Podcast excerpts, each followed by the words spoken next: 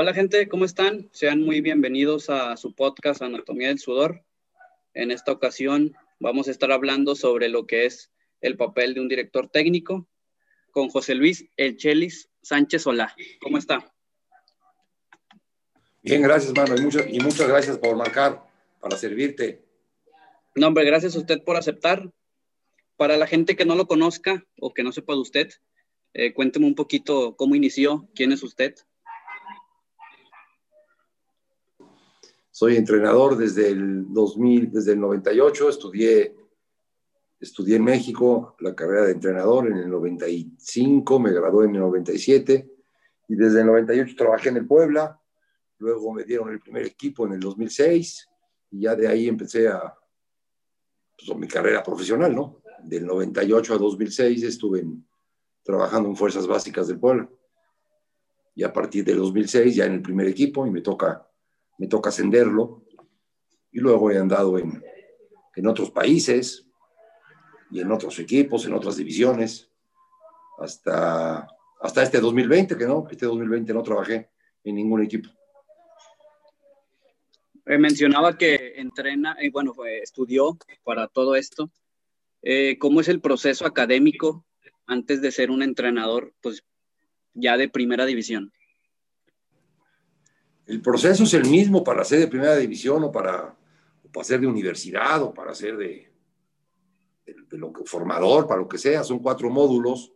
Cada módulo es de cuatro meses y en cada módulo te vas graduando de diferentes cosas. De, primero te gradúas de instructor, luego te gradúas de auxiliar, luego de entrenador y al final de director técnico. O sea, en cada módulo te van dando un diploma. Si haces los cuatro módulos, al final de cuentas eres director técnico y, ya en México, a partir de, pues, de, ese año, ya no dejan dirigir a nadie que, o salir a la banca a nadie que no tenga, que no tenga estudios de, reconocidos por, por la federación, que es el, el de la Escuela Nacional de Directores Técnicos de la Federación Mexicana. Para poder, por ejemplo, eh, se puede decir inscribirse a esa escuela, ¿verdad? He conocido mucha gente eh, que fue jugadora, luego empieza por su, por su etapa de estudios. Eh, a lo mejor, ¿cómo, es ese proceso de, ¿sabe qué? O cómo usted decidió, ¿sabes qué? Me quiero meter, quiero entrenar. Eh, mi pasión es la enseñanza del fútbol. No, con prepa, si, si, te, si te refieres a requisitos con la preparatoria ya es, es suficiente. Y, luego, pues cada, cada quien tiene su, su, sueño y cada quien tiene su, su pues, la manera en donde quieres, donde quieres destacar o quieres, quieres trabajar, ¿no? Como, como el que estudia para arquitecto, me imagino, el que estudia para abogado. Y entonces yo siempre quise pertenecer al fútbol, no, no, se me dio, no se me dio en el estudio, quise estudiar ciencias de la comunicación, no se me dio, quise ser futbolista, tampoco se me dio, y, y al final de cuentas, cuando tenía 45 años, estudié para técnico y, y bueno, de, alguna manera este, hice 14 años, ¿no? 14 años en, el, fútbol profesional. Estaba viendo un poquito sobre usted y, sobre los equipos que ha estado, pues he visto que estaba, empezó en el Puebla en, en ascenso, lo subió a primera división, eh, se fue a Correcaminos, Tecos, vi por ahí. Cuando acepta irse a Chivas USA, si no me equivoco. Em, eh, ¿Lo vio usted como un reto? Un reto a lo mejor personal, un reto profesional. Se va a ir a, un, al extranjero con, con, un equipo, pues no, no con mucha historia como la era Chivas. No, no, fíjate que en esos tiempos la MLS no, es, no era lo que es hoy lo que, lo que a mí me entusiasmó fue el plan de, un plan que me platicó el señor Jorge Vergara, que en, paz descanse, y era un plan muy ambicioso y, y, él, y él, confiaba mucho en, en su plan y, en mi persona. Y entonces las circunstancias de ese momento este, me marcaron que sí lo tenía yo que aceptar, era algo, era algo totalmente nuevo y, y créemelo, con un plan, un plan fabuloso, ¿no? Después las cosas empiezan a caminar y, y se empiezan a desvirtuar porque, porque en organizaciones tan grandes como Chivas, este, créeme que, que su peor enemigo no, no son los rivales, son los que están allá dentro en la organización. Y los, esta gente que está dentro de la organización rompió un gran plan de, del señor Jorge Vergara, pero, pero no, créeme lo que, que, fui, que fui y, fui con muchas ganas. No era la MLS de hoy en día, ¿eh? era, era, una, era un, se podía decir que llegaba puro jugador veterano, ya para el retiro, y en cosa de, no sé, hace nueve años fue esto, nueve, ocho años, ha cambiado muchísimo el modelo de negocio, la forma deportiva, las estructuras que tienen todos los equipos, el crecimiento de la liga, el crecimiento de la USL, que después me, me, tocó trabajar en, en, Las Vegas. El fútbol todos los días en Estados Unidos crece a nivel organizacional, luego a, a, nivel deportivo, pues todavía no, no tiene los blasones, pero en organización y en negocio es, son franquicias que mínimo valen 250 millones de dólares, ¿no? Una franquicia, la, más tonta que me digas, es lo que vale, cosa que aquí en, México ninguna franquicia vale eso. Sí, es lo que estaba también poniéndome a pensar porque la MLS, pues como dice, a lo mejor era puro jugador que, que iba para el retiro. Ahorita ya vemos jugadores de talla, pues se puede eh, decir mundial, que también van a, retirarse, pero vemos un proceso de jóvenes eh, ahorita en la MLS esa cuando se va a Las Vegas, ¿era la misma liga o era una inferior? O, es como, no, es como la segunda división, hay equipos de la MLS que compiten en esta liga, hay muchos, el Seattle, Galaxy, este, Houston, Dynamo, hay, muchos equipos, Atlanta, habrá unos 15 equipos que tienen equipo en esta liga, es una liga inferior con un presupuesto menor, pero también puesto en, ciudades estratégicas, ¿no? Y entonces esto al final de cuentas con la organización de la MLS pues, hace que el fútbol crezca. Con otro tipo de presupuesto, un, presupuesto que igual es el 10% de, del presupuesto de, la MLS, ¿no? Son presupuestos chicos, pero al final de cuentas grandes organizaciones y también grandes negocios. Cuénteme un poquito, bueno, regresando a México, fue su debut como entrenador profesional en primera, fue Puebla, se fue a otros equipos, luego volvió a Puebla, eh, se volvió a ir y en 2018-19 estuvo en Puebla. Eh, eh, existe, a lo mejor se puede decir, una relación entre Puebla Chelis para volver, ¿qué lo hizo volver? Es que mira, yo vivo en Puebla y al final de cuentas lo que se hizo del 2006 al 2010, pues fue muy bueno. Y, yo siempre he vivido en Puebla y siempre voy a vivir en Puebla. Y entonces, pues cuando quiero entender que en el 2015 y en el 2019, que fue cuando regresé, las cosas no les resultaban bien y necesitaban a alguien con, con mis características. Luego después haces, haces un trabajo este, y luego ya no te ocupan, ¿no? Cuando, cuando cumples cuando cumples un, un ciclo y, y, tapas lo, que necesitan tapar, este, al final te dan las gracias, pero eso, así, así, es la vida de, así la vida de los técnicos. El por qué me contrata muchas veces el Puebla, van tres veces que me contrata, del, primero del 2006 al 2010, con una interrupción de cuatro meses. Luego 2015 y luego 2019. Y entonces, bueno, pues algo, algo se quedó sembrado, algo le gustó a la gente, algo eh, la, prensa presiona, el aficionado presiona y, al final entiendo yo que no tienen otra más que hablar ni contratarme. No es, no es, no es, no es más para allá, no, es ni bueno ni malo, es como que, como que es normal, ¿no? Ajá. Bueno, si se pone a pensar, pues a lo mejor eh, lo puede ver por el lado bueno, el decir, dejé una huella, em, a la afición, como dice, a los medios les gustó lo que hice, pues entonces me vuelven a, a llamar, ¿no? El máximo o la máxima dificultad de ser un entrenador pueden ser los jugadores, eh, el carácter de los jugadores. ¿Qué fue lo que más se le ha dificultado en estos, en estos años? No, no, no, no. Lo más fácil de ser entrenador son los jugadores. Eso es lo más fácil, porque ellos son jugadores y quieren seguir siendo jugadores y, dentro de lo que son, tienen una vanidad muy grande. No les gusta perder y entonces el trabajo del técnico ahí se facilita mucho.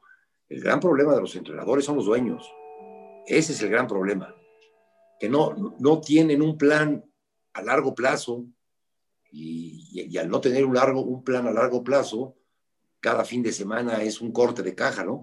Ganaste, perdiste, empataste y entonces te contratan para un año o para dos años y a lo mejor al tercer o cuarto partido te corren. el, problema es que los, técnicos somos administradores de voluntades y la voluntad es la del, tec, la del dueño, la del, utilero, la de tu cuerpo técnico, la de los jugadores, la de la prensa, la del público. Tú tienes que administrar, tienes que saber llevar todo este tipo de cosas, porque el único que se va, no se va el público, ni se va la prensa, ni se va tu auxiliar, ni se va el dueño. El que se va eres tú. Y entonces a ti te corresponde eso, ¿no? De, de, a todos estos componentes o a todos los elementos que están dentro de un club, el director técnico los tiene que administrar, los tiene que convencer. Y el gran triunfo del 2006 es que todo mundo, todos, estábamos en el mismo objetivo y todo mundo daba ideas o daba su trabajo en pos de conseguir el objetivo. No había vanidades, no había quien quisiera destacar más que otro. Había seis dueños. Entonces, fíjate el problema. Si tratar con uno es problema, ahora tratar con seis. Y en esa época había seis dueños, seis accionistas. Y, y al final de cuentas, no es que yo los convencí, es que ellos tenían muy claro cuál era el plan y al tener claro cuál era el plan, pues las cosas se dieron hasta de una manera, si tú quieres, sencilla, después comparado con otros trabajos, ¿no? Créame, que yo, yo creía, bueno, yo mm, le digo, no conozco sobre el, el, papel de un entrenador, eh, más allá de ser entrenador, ¿sabe? Yo creía que, que, era más que nada los jugadores, porque pues hemos visto medios, en, en medios, en noticias, eh, tal jugador eh, tiene un carácter muy fuerte, no se halla con el entrenador. Cuando... No, no, créemelo, créemelo que es lo más importante. El jugador siempre lo tienes ganado o siempre lo tienes de tu lado porque él quiere ganar partidos. Él no quiere salir en la foto de la derrota o en la foto de ir a recoger el balón adentro de la portería. Él quiere salir en la foto del gol, en la foto de levantar un trofeo, esa es, la vanidad que maneja el futbolista. Y entonces se pone a tu disposición para que tú le digas cuál es el camino. No, no, no. Y si ya tienes un jugador sumamente problemático, pues lo de menos, como cualquier profesional en la vida, lo haces a un lado. O sea, eso no, el, jugador, créeme lo que es, en lo que menos me preocupo yo, hijo. Luego hay planteles con mejores jugadores que otros, ¿no? Eso es pues, como todo, como cualquier fábrica, como que tenga mejor maquinaria una que la otra pero, pero créemelo que, que te hace lo mismo una, una, máquina, una máquina Singer para coser que una coreana o que una Toyota. O sea, si la sabes emplear, te, hace la misma costura. El, trabajar, como dice, el, jugador está a su disposición. Eh, ¿Cómo es el, se puede decir, la selección de jugadores para el 11? Eh, obviamente, el que vaya estando haciendo mejor el trabajo durante la semana, durante los meses, pero sí, sí es, eh, se puede decir, necesario que un jugador hable con usted. Oiga, profe, siento que estoy haciendo las cosas bien, eh, el trabajo que he hecho yo lo he visto bien, eh, cuando me meta el segundo tiempo le doy resultados. ¿Cómo usted ve eso? ¿Usted toma en cuenta esas, esos comentarios o, o lo que usted ve? No, no, yo, yo, mi manera de desenvolverme con ellos es casi, casi los obligo a hablar porque sí, yo en, la vida he aprendido que el que habla se compromete. Y, y, tener un plantel que te ve todos los días y que depende de ti, su, su, desenvolvimiento, lo mejor es saber cómo piensa. Y yo soy, soy de los técnicos que, que me gusta estar mucho con los futbolistas, me gusta, obviamente, este, entrenar con ellos, pero después me gusta ir a comer con él y me gusta este, hacer asados y me gusta este, estar en su vestidor, y, o sea, me gusta estar con él para saber qué siente, qué quiere, cómo, cómo lo puedo yo ayudar a, poder, a poder resaltar, ¿no? Sí, soy, soy un técnico que, que acomodé lugar, hago que el futbolista hable, acomodé lugar, eso es mi, eso es mi, no sé si mi, mi virtud, pero mi manera de conducirme, es que el futbolista tiene que hablar en público o en privado, Hay algunos que se guardan malas cosas, otros que, son más, este, pues, que se salen, pero, pero al, final, al final de cuentas, para que un trabajo te resulte en el tema de los jugadores, es que ellos tienen que hablar. Porque en, en el hablar no, es que yo quiero jugar por la izquierda en vez de por la derecha. Ok, juegas por la izquierda. Luego, si lo hace mal por la izquierda, le dices, oye, tú me dijiste que eso era lo que querías hacer. Yo me acomodo a lo que ellos quieren. Nada más que una vez que lo quieren, se comprometen. Sí, yo digo que la comunicación siempre ha sido muy importante y a lo mejor eh, la comunicación jugador, director técnico, si le piden algo, pues es bueno darles confianza. Eh, digo, yo no me estoy comparando, pero yo un, día fui entrenador, pues de niños, ¿verdad? Y era lo mismo, ¿sabes qué, Kevin? Yo no quiero jugar por la media, quiero estar más arriba. Bueno, órale, pues súbete más arriba, pero pues haz las cosas bien, ¿no? En todos los lugares de la cancha hay una responsabilidad. No puede, tú no puedes escoger una, una posición sin tener una responsabilidad. Y dentro de esa responsabilidad, pues la tienes que cumplir, ¿no? Luego, diseñas un sistema o diseñas entrenamientos, diseñas cargas, dependiendo del jugador que tengas y de las características que tengas, ¿no? O sea, yo puedo tener una idea de juego en mi cabeza, pero si no tengo los elementos, no, no, no, no puede funcionar. Entonces es más fácil que yo me acomode a ellos a que ellos acomoden a mí. Sí, eso es evidentemente claro. El trabajo con el cuerpo técnico, es decir, preparador físico, eh, fisios, eh, nutriólogos. ¿Cómo es el trabajar con ellos? ¿Existe algún protocolo si, por ejemplo, algún jugador se le lesiona? El fisio ya le dice a usted, ¿sabe qué? Ya puede entrenar. Eh, ¿O cómo es ese proceso con, con todo el cuerpo técnico? Mira, para empezar, yo a todo mundo le platico mi idea y lo que vamos a hacer una vez que les platique mi idea, discutimos mi idea. Una vez que la idea quede fija, ya no se cambia. El objetivo de todos ellos es que mi idea cada vez luzca más, no es cambiar la idea. Para eso, tú tienes que tener a tu cuerpo técnico de totalmente tu confianza. Cuando te contrata un equipo y te quieren poner el preparador físico, te quieren poner el auxiliar y te quieren poner ellos, el cuerpo técnico, señal inequívoca que vas a, que va, que, que no, no va a resultar, porque es un trabajo muy estrecho, es un trabajo de mucha confianza. En los últimos dos equipos que he estado, el cuerpo técnico no lo puse yo, me lo pusieron y entonces pensé que, que no iba a haber problema y sí, claro que hay problemas, claro que hay problemas.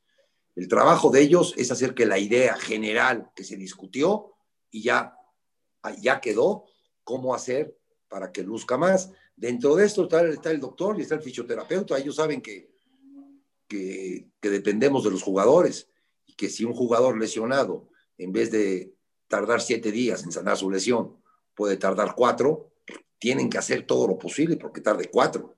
¿Cómo? Pues con dobles cargas, con doble trabajo, yendo en la tarde, yendo en la noche, este, trabajando con él, porque dependemos del jugador. A mí si un fisioterapeuta me dice, no, este jugador está para 15 días, le digo, no, para 15 días no me sirve ni el jugador ni tú. Y entonces yo tengo que conseguir a alguien para poderlo apresurar, que él entienda la necesidad que tiene un equipo de tener a todos sanos. Pero el problema no es que se lesione, el problema es que no se tiene que lesionar. El trabajo de ellos, de un fisioterapeuta, de un preparador físico, de un doctor, no es aliviar lesiones, es hacer que no se lesionen. Es todo prevención, prevención, prevención. Y para prevenir cualquier desgracia, ya hay muchos métodos, muchos sistemas, muchos aparatos que miden cargas, que miden tiempos, que miden ácidos lácticos, ¿no? Y que te van advirtiendo quién en determinado momento se puede romper. Y eso es trabajo de ellos, no es trabajo mío. Es de prevención. Porque al final de cuentas, cuando se lesiona, pues, alguien te lo sacará en seis días, yo te lo sacará en quince, pero al final de cuentas son días que no tienes a tu gente. Y entonces es de prever. Por eso en las fábricas, por eso las fábricas le dan mantenimiento a la maquinaria. No, no hay un mecánico que arregle la maquinaria, no. le dan mantenimiento para que no se fastidie la maquinaria o a tu coche. Cada tantos kilómetros lo tienes que llevar a servicio. Si no lo llevas, pues se va a tronar y después te va a salir más caro. Sí, claro, es un buen punto eso de, pues es mejor prevenir que, lamentar, dirían por ahí, ¿no? Eh, dice que en sus últimos dos equipos, eh, pues el cuerpo se lo puso eh, la directiva. equipos atrás, usted me imagino que los eligió. Cuando las cosas me han ido mejor, los he llevado yo todos y yo les pago. O sea, el contrato se los hago yo. Ellos trabajan para mí, no trabajan para el equipo. Ok, y entonces... Entonces ya cuando ya trabajan para el equipo, cuando, cuando ya trabajan para el equipo, se deben a otra persona, se deben a una cosa que se llama equipo, cosa que me parece estupenda, pero a mí no me sirve. A mí me sirve la gente que trabaja para mí. Y entonces los que trabajan para mí, como yo los escojo, yo les doy el trabajo, ellos me están informando constantemente porque el, patrón soy yo. Y entonces el, su contrato, o sea, ¿cuánto quieres ganar tanto? Yo, yo cuando arreglo mi contrato, yo arreglo mi contrato, pero sumando todo lo que es mi equipo de trabajo. Y, esa gente de, que dice, sumo todo mi equipo de trabajo, ¿cómo es que le elige? Eh, ya tiene, se puede decir, cierta relación con ese, con ese cuerpo desde hace años atrás. Eh, ¿Usted mira a nueva gente? Sí, hombre, he trabajado con muchos nuevos. Este, la, garantía que tienen conmigo es que cobran por adelantado. Si el contrato es por un año, yo se los pago por anticipado. Ya tienen, ya tienen su año pagado. Ya no es de que si nos corren o no nos corren, ya está pagado su contrato. Y que al final de cuentas saben cómo soy, me conocen de, otras, de, de, de otros equipos o de otras actividades futboleras. Y entonces se acomoda. El problema de trabajar con alguien nuevo no es que sea bueno o malo, pero, pero no hay la afinidad un cuerpo técnico lo ves más que a tu esposa. Lo ves toda la mañana, desde las siete y media de la mañana, ocho de la mañana, y todavía lo ves en la tarde o en la noche para planear lo que viene del otro día y viajas con ellos y estás con ellos. Entonces, es una convivencia hasta cierto punto difícil. Si no tienes esa confianza, pues se hace más difícil. ¿Y qué tan abierto o cómo usted lo, lo platica con, con, con el equipo? ¿Sabes que yo no quiero tu cuerpo técnico? yo tengo el mío, yo le soy fiel al mío. Eh, si son accesibles, eh, me imagino que los últimos dos equipos se puede decir que no. Dice que se los puso él. Sí, bueno, pero, pero al final de cuentas no me pusieron una pistola para que aceptara. Las, circunstancias y las condiciones que, que, en esos momentos imperaban pues, dictaban a que tenía yo que acomodarme a un cuerpo técnico que ellos me pusieran. Esa, esa era la realidad, ¿no? no es que, no es que te amenacen, ya tuve que aceptar porque tuve que aceptar, porque también tenía yo necesidad de, de agarrar esos equipos. Pero no, no, al final te digo que no es lo más conveniente. O para mí no es lo más conveniente. ¿Cómo se adapta usted eh, las estrategias, eh, se puede decir, durante el partido? Es decir, va ganando, no sé, 2-0, 2-1, cómo usted se acomoda, ¿sabes qué? Eh, ya desde un principio tiene planes. Eh, ah, este plan es por si casi nos empatan, este es plan es por si nos empatan. O es lo que vaya saliendo o como vaya acomodando las cosas.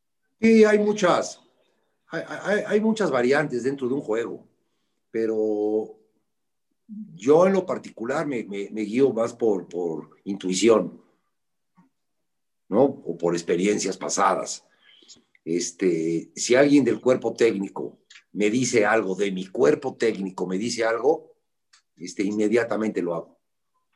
¿Por qué? Porque yo en el partido me la paso alentando al jugador y hay muchos detalles que se me van, no puedo estar en todo, estoy, estoy todo el partido parado, nunca me siento a analizar, estoy parado en la línea alentando a mi jugador y entonces se me escapan las cosas. Para eso tengo gente en la banca y tengo gente en la tribuna. Y algún tiempo tuve gente en la televisión.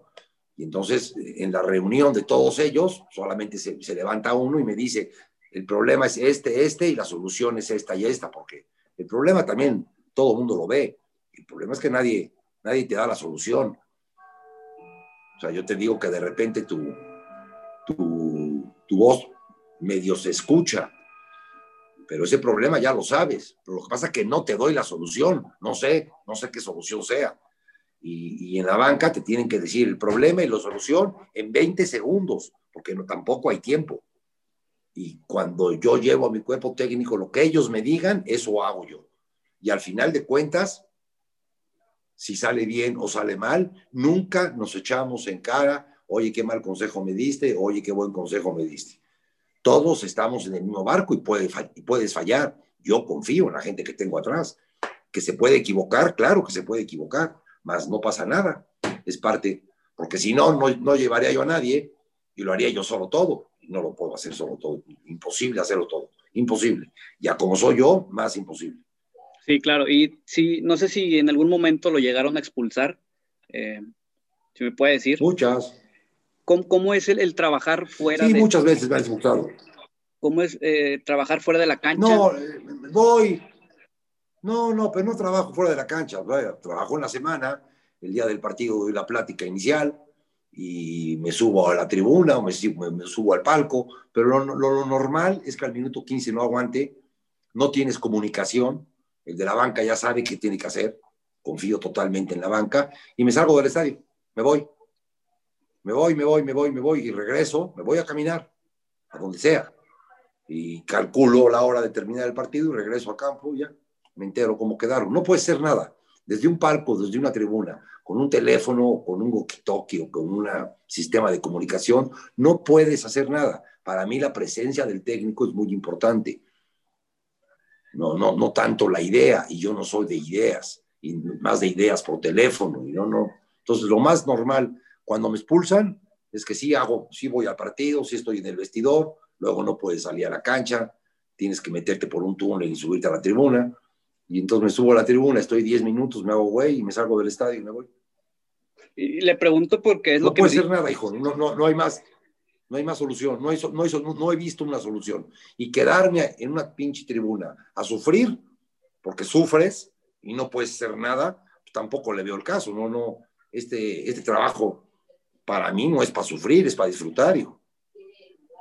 Sí, claro, y al final de cuentas va a amar su trabajo y lo que quiere es llevarlo a cabo pero yo le preguntaba porque pues hemos visto muchas veces en la tele que está el, director técnico en un palco con un walkie-talkie, está hablando por teléfono, por un radio, y tenía esa duda de cómo era trabajar fuera de cancha estando en un partido todavía. No, cada, cada quien tiene su estilo y, y es muy respetable. No, yo no puedo, hijo.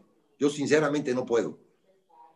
En Las Vegas me expulsaron, fíjate, una vez me expulsaron siete juegos y otra vez me expulsaron cuatro.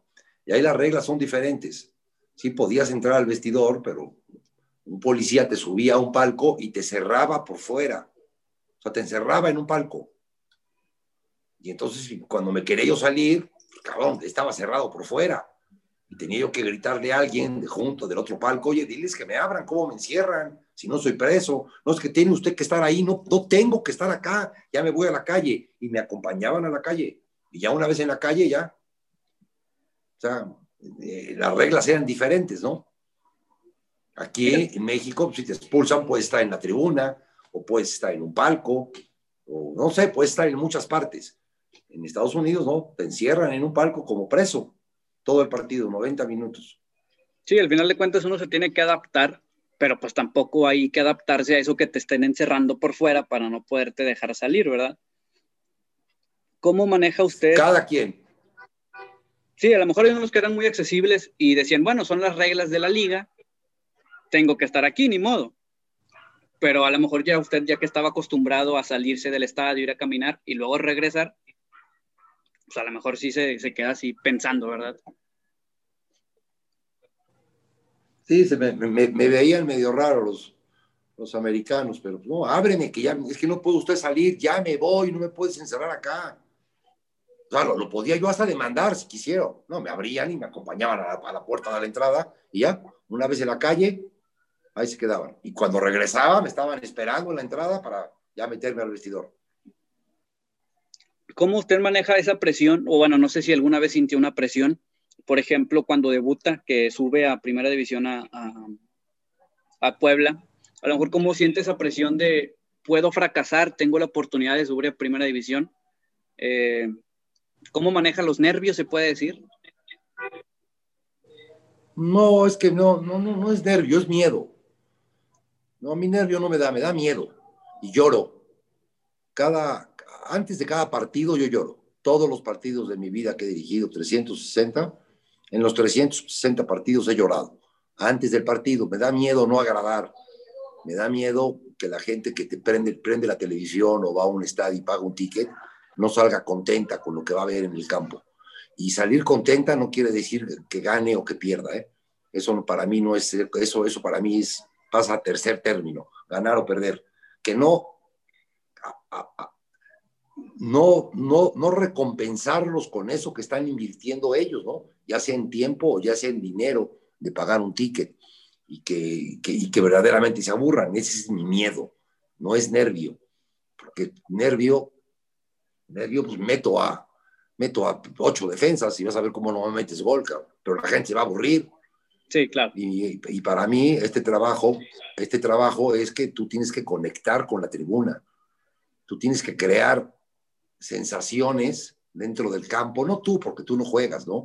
Pero mediante tus indicaciones, mediante tu, tu filosofía, tienes que crear sensaciones y esas sensaciones que el público las tome. Y entonces hacer de un, de un estadio, de un rival y de los tuyos, hacer un solo ente, un ente que se dedique a divertir a la gente. Y el fútbol ya no, ya no pasa por ahí, pues eso me, me doy cuenta, ¿no? ¿no? No me hablan equipos. ¿Y por qué no me hablan equipos? Porque todos los equipos quieren ganar y no se dan cuenta que la mitad gana y la mitad pierde. ¿Y por qué necesariamente un equipo que invierte 100 pesos contra uno que invierte 1000, por qué va a ganar el de 100? Lo normal es que gane el de mil, pues tiene más calidad. Pero el de 100 te exige ganar igual que el de mil, ¿eh? O sea, tú, no te, no creas que el de 100 te dice, no, nuestro equipo es chiquito y ahí verá llevando. No, no, no, el de 100 quiere ganar y piensa que tiene un equipazo. Sí, claro, al final de cuentas dice que no importa si gana o si pierda, lo importante es que la gente se vaya contenta. Y claro que sí, hay maneras de perder. Eso es lo mío. Eso es lo mío. Lo mío es eso. Yo, yo, yo, yo, voy, yo voy con que la gente, ahora, si lo haces bien, y, normalmente la gente va a estar contenta. Entonces, si lo haces bien, lo más seguro es que ganes. Esto se llama ir, ir por el proceso, no ir a la meta. La meta no, es, no puede ser una meta ganar o perder. No puede ser tan simple la vida. Lo, lo importante es recorre tu proceso y después a ver dónde llegas, ¿no? Al recorrer tu proceso, obviamente de la mejor manera, pues a ver a, dónde llegas. Porque si ganas, ¿qué? ¿Qué, qué sigue? Ya gané y ahora qué hago. Sí, no, no se puede, yo siento que no se puede poner una meta eh, a muy corto plazo. Mi meta es ganar. Sí, gano y bueno, tres puntos y ahora tengo que poner otra meta de volver a ganar. Siento que tiene que haber un proceso desde inicio de temporada eh, queremos estar en, los ocho primeros para pasar a la liguilla y tener procesos así para, para llevarlos a cabo, ¿verdad? Pero ¿por qué, por, qué, ¿por qué quieres estar entre los ocho primeros si los 18 equipos quieren estar entre los ocho primeros? O sea, ¿tú qué haces de más para estar entre los ocho primeros? Cuando la, la, la, la resultante de la vida en el fútbol te indica entre los ocho primeros están los ocho equipos que mejor invierten y los ocho equipos que mejor jugadores tienen. Al final, la calidad gana. Y tú puedes competir, pero pocos pueden jugar. Es diferente competir a jugar. Tú puedes competir contra Real Madrid si quieres mañana o contra el Barcelona. Claro que puedes competir, corres los 90 minutos, luchas, te barres, peleas todas las pelotas, pero la calidad que tienen ellos pues va a ser que al final de cuentas te ganen el partido. Y entonces el dueño tiene que darse cuenta si su equipo está para competir o está para jugar. Son cosas muy diferentes. Sí, sí, claro que es muy diferente. Eh, usted como entrenador, ¿cómo ve el que muchas veces el equipo de 100 pesos, como dice, es el que le ganó al de mil pesos? Eh, hubo alguna vez. Hombre, ¿qué le ganó? ¿Qué le ganó? No, le ganó un partido. ¿Qué claro, le ganó? Un partido nada más. Y el de mil pesos. un, partido de un partido de, 30, de 34. No, sí, claro. Si tú ganas un partido de 34, haces tres puntos. Y el otro mono gana los 33 que siguen, imagínate la diferencia que te saca. No, sí, claro, ahí... Pues, un partido no te dice nada. Por eso las, las evaluaciones se tienen que hacer hasta que termina el torneo. No se pueden hacer semana tras semana. No, sí, claro, pero a lo que va mi pregunta es cómo ve usted el que no, no vamos a evaluar al equipo ni, al de 100 pesos ni al de 1000 pesos. ¿Qué es lo que hace mal el, el, de 1000 pesos cuando pierde un partido? Digo, a lo mejor el, el, puede ah. el partido el último que es para el campeonato. Que, eh, hablando de ligas españolas de Inglaterra. Pero lo ves, lo ves en, lo ves en esas ligas. La semana pasada Bayern perdió 5-1 y Liverpool perdió 4-0 y Manchester City perdió 5-2 y, Barcelona lo golearon 8-2 o 6-2. O sea, sucede, de que sucede, sucede. Y cuando juegas a, a, un partido de muerte, pues también sucede. No, ¿dónde queda Barcelona? ¿Dónde quedó Manchester? ¿Dónde quedó Bayern? ¿Dónde quedó Liverpool al final de la contienda? No, no en un partido. Tú imagínate ser el dueño de Liverpool con, con, con con la nómina que tiene y que en tu segundo o tercer partido de la liga te metan, te metan 5-1.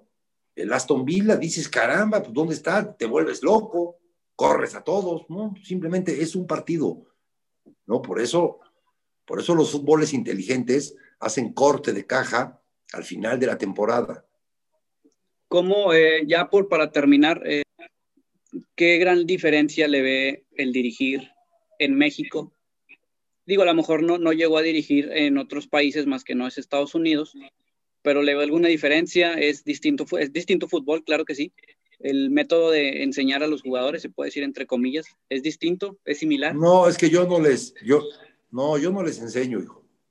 Yo les enseño a ser humanos, a ser buenas personas. Eso es lo que yo les enseño. Porque yo no les puedo enseñar a ser futbolistas a los futbolistas. No, yo, yo no soy, yo, yo no trabajo en una escuela. Yo trabajo en, equipos profesionales en el cual el dueño, quiero entender que con mucho esfuerzo, hace, hace un plantel y le paga un plantel de jugadores profesionales, dependiendo de la categoría donde estés, ¿no? Y entonces yo a los jugadores no les enseño, yo les enseño otros valores muchos más, mucho más importantes que, que jugar fútbol, porque jugar fútbol, todos juegan fútbol. Ahora, ¿cómo, cómo baso esa, esa calidad o semi-calidad que tienen, le tengo que dar un valor agregado con, con, con, una personalidad, con, el, con el ser don de gente, con el ser honesto, con el ser franco, con el no ser corrupto, con, muchos valores que al deportista profesional, créeme lo que le faltan, ¿eh? Sí, claro, al final de cuentas Eso es lo que yo, humanos. Yo, yo, yo, yo, enseñar, enseñar fútbol, no, yo no enseño fútbol. No, no te, yo no tengo paciencia para enseñar al fútbol, porque quizá yo tampoco sepa, yo no, te, yo no sepa enseñar, pero sí tengo valores, muchos valores de vida. Porque, ¿qué, ¿Por qué? Porque tengo 61 años, porque he estado en muchas, en muchos, en muchas chambas, en muchos sectores, y, y, y en todas esas partes aprendes. Y, y esa, esa ha sido mi bandera, hijo y por eso me contratan, ¿no? No crees que me contratan por mi, por mi gran sabiduría futbolera. Sí, bueno, como le digo, al final de cuentas, pues los jugadores son humanos, los jugadores son personas eh, que también ocupan valores, aunque también hayan vivido, ¿verdad? Eh, ya para terminar, ¿algo más que tenga que agregar que usted piense que, que, que no lo mencioné?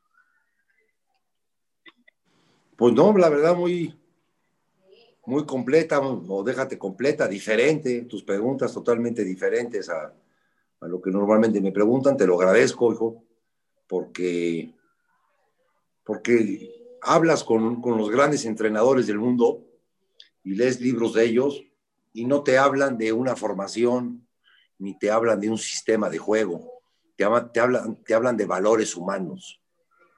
Y los grandes entrenadores se la pasan todo el día evangelizando con estos valores humanos. Y eso hace que destaquen más la calidad de equipos que tienen, pero te hablan de valores humanos, no te hablan de táctica. El que no sabe de vida, el que no sabe de valores, te marea con la táctica. Y la táctica tú sabrás a lo que juegas, pero tú no sabes a lo que va a jugar el rival y entonces tú entrenas con los tuyos, más no entrenas con los otros. Entonces no dominas la mitad del juego, la otra mitad la domina el rival. Y cuando tú das valores, eso sí lo puedes dominar al 100%. Sí, claro. Bueno, eh, señor José Luis, muchas gracias por haber aceptado. Es un honor tenerlo por este lado para que la gente sepa un poquito más sobre el papel de un entrenador eh, y que es algo diferente porque le digo, eh, yo no sabía que a lo mejor usted enseñaba puros valores, enseñaba también táctica, porque no, siempre es bueno saber de todo, pero le agradezco de antemano que haya estado por acá. Yo estoy para servirte y cuando gustes, una llamada y acá estoy. Perfecto. Bueno, entonces, eh, nos vemos. Un saludo y un abrazo. Gracias. Gracias, abrazo. Cuídate, mano. Gracias por la atención. Bueno, gente, eh, esto fue todo por el día de hoy. Como ya vieron, estuvimos hablando con el Chelly. Es una plática muy, muy diferente a las que había tenido. Si te gusta, compártelo en tus redes, en tus historias, en Facebook, Instagram. Y no olviden seguirnos en redes sociales. Muchas gracias.